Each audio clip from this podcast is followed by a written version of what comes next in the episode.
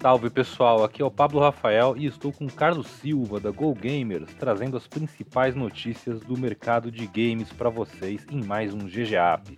E aí, qual é a boa, Carlão? Fala Pablo, beleza? Bom, a pauta de hoje a gente vai falar um pouco sobre a fusão da Warner e da Discovery e como que os estúdios da Warner Games vão ficar nesse processo. E é isso aí, papo bem bom. Show! Manda então aquela trilha sonora de cinema, hein, DJ Ricardinho, e segue a quest que é GG.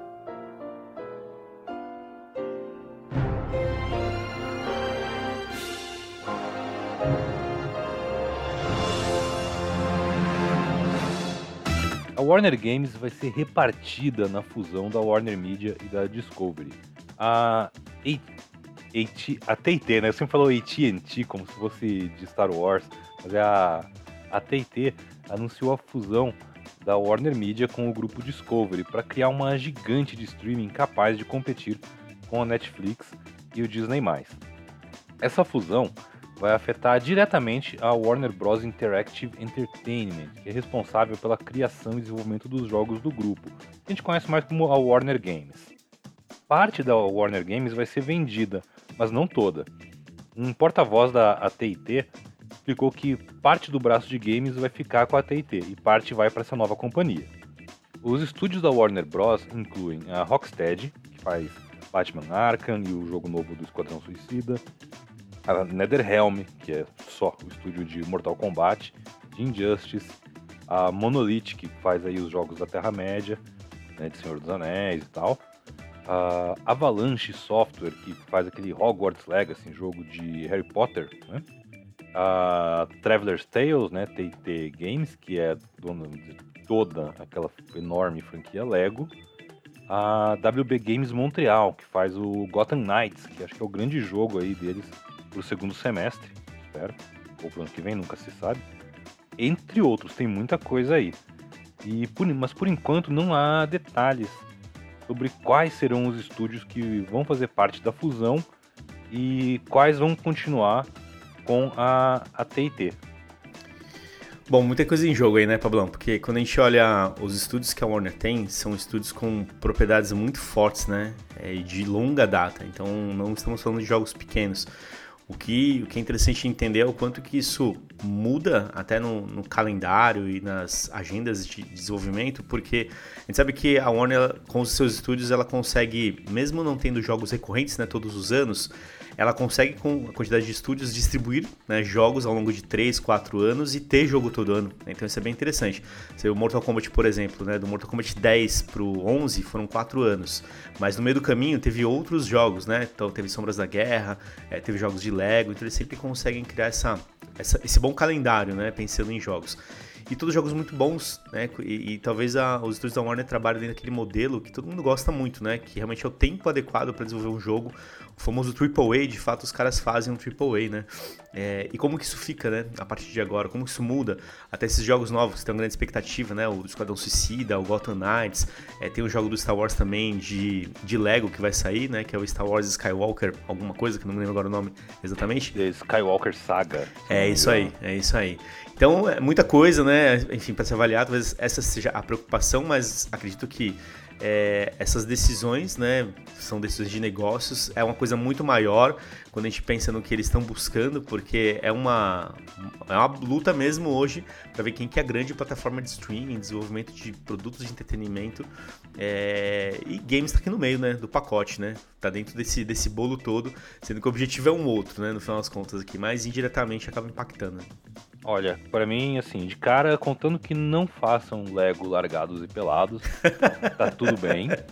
É... Acho que não, né? Não vai Mas dar. talvez eles só acabem fazendo um jogo de sobrevivência, né? Você consegue sobreviver 21 dias pelado numa ilha, numa lupa. Uh, mas falando sério, eu acho muito interessante, assim, é, é a DC Comics, pelo que eu entendi, ela, por exemplo, que é, uma, que é parte do, desse conglomerado da Warner Media, é, Hoje, então, a gente tem uma situação em que o Discovery é meio dono da DC agora, né? É... Assim como a Disney é dona da, da Marvel e de Star Wars. Eles têm esses choques, né? Por exemplo, até a TT Games, que faz Lego. O principal jogo de, de Lego é justamente esse Lego Star Wars, é o próximo grande jogo deles. Tipo, você tem uma franquia que é da da plataforma concorrente. É, é meio complexo isso. O que eu imagino é que vai rolar uma coisa assim: os jogos que são DC, é, que são Senhor dos Anéis e tal, é, vão pro lado da, dessa, dessa empresa nova, dessa, né, dessa, dessa Warner Discovery. Né? E jogos como os da NetherRealm talvez fiquem com a TT, não sei, mas ao mesmo tempo Mortal Kombat é meio que uma das joias da coroa dessa, Total. Esse pacote aí da, da, da, Warner Games, né? É muita marca licenciada também, né, Pablo? Você lembra bem a questão dos jogos de Lego? É, eles têm muitos jogos licenciados nessas propriedades. É, já teve jogo dos Vingadores, jogo de Star Wars já teve, né? É, quando lançou o filme Despertar é, da Força, enfim. Então, é bem complicado, né? Não deve ser fácil sentar nessa mesa para fechar esses contratos, essas é, licenças. Fazer o que, que fica com quem, né? Deve ser bem, é bem difícil. Montar esse, esse quebra-cabeça, né? De como é que vai ser. Exatamente, porque no final das contas estamos falando de negócios, né? É claro que a gente sempre espera que o, o público final, né? E que já tem uma, é uma proximidade com esses jogos, com essas franquias, os fãs da DC ou os fãs de Harry Potter, de Lego, enfim, a gente sabe que tem, né, muita gente, enfim, então é bem importante é bom, olhar isso. E, e, tem inclusive esse outro lado, né, porque assim, muito disso aqui acaba virando conteúdo para essa plataforma de streaming nova deles. Você tem os filmes de Lego, que são do Lego Batman, que são um sucesso absurdo. É incrível, exatamente. Você tem os, uh, as animações de Mortal Kombat, tem o filme agora. Então, existem mil, mil uh, variáveis aí que eles têm que considerar, né? É um negócio bem, bem complexo. Estou muito curioso para saber como é que vai ser. Bom, e mudando de assunto, Pablão, vamos falar de FIFA, né? O FIFA 21 ele vai prestar uma homenagem a um atleta que foi morto 15 anos atrás. É, o jogo vai receber hoje, no dia 18, um novo atleta, que é o britânico Kian Prince. É um jogador do Queen's Park Rangers, que é um time lá da Inglaterra. O Prince ele foi morto a facadas lá em 2006, né, quando ele tinha 15 anos, quando ele foi defender um garoto que estava sendo atacado por, por alguma pessoa e tudo mais, e aconteceu essa tragédia. E aí, no aniversário de 15 anos da morte do Prince, o jogador vai ser homenageado né, no seu time, dentro do, do, FIFA mesmo, que é o Queen's Park Rangers, com uma camisa que vai ter o nome dele, vai ter o número 30 e a idade que ele teria né, hoje, inclusive. Né. A homenagem também vai acontecer no FIFA quando o atleta chega no game, com a aparência que ele tem atualmente. Então, isso é bem interessante, né? Como se a vida dele não tivesse sido interrompida.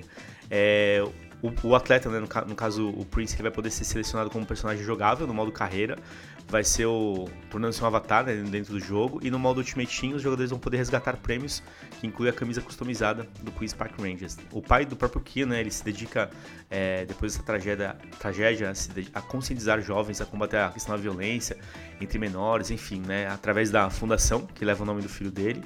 E ele vê o jogo como uma forma de engajar pessoas, né, de outra de outra maneira que seriam difíceis de alcançar. Então isso é bem bem interessante. Pois é, é uma homenagem bem bacana. Né? É interessante que assim, essa homenagem ela acontece no mundo real, lá no, no, no GPR, lá, né, lá, no Reino Unido. Eles vão lançar essa camisa do, do rapaz e tal, e as vendas devem ir para a fundação, que o pai dele toca desde que isso aconteceu. E no FIFA, é, eles chegaram, eles trabalharam junto com um time de, de, efeitos especiais, com cientistas e com os familiares do, do, do rapaz, né?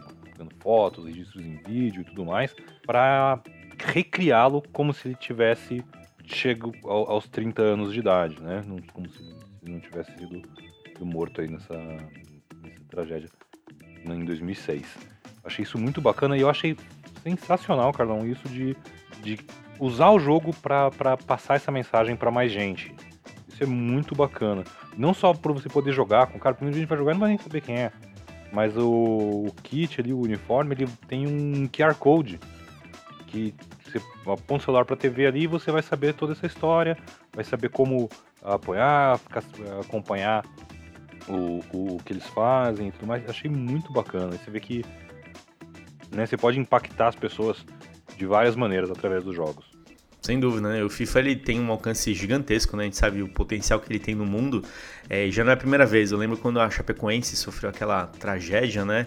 É, eu lembro que quando aconteceu, eles liberaram dentro do Ultimate Team a camisa da Chape para todo mundo baixar e tudo mais. Então, a EA e o FIFA mesmo, né, quando a gente pensa em esporte, eles conseguem fazer umas coisas bem legais. E acho que tá aí, né, mais uma iniciativa que vai além do jogo, né? É como que o jogo consegue criar esse impacto maior na cabeça das pessoas, dos jovens e tudo mais, para que esse tipo de coisa não aconteça, né? Então isso é, é muito legal como iniciativa, hein? Sensacional, isso aí. Bom, galera, é isso aí. Muito obrigado para você que nos acompanha todos os dias aqui no GGAP ou nos conteúdos do Go Gamers. Fica ligado lá que todos os dias a gente está colocando coisas novas, principalmente sobre a pesquisa Game Brasil, alguns conteúdos é, exclusivos para quem tem acompanhado por lá. Então é isso aí, valeu, até a próxima. Valeu.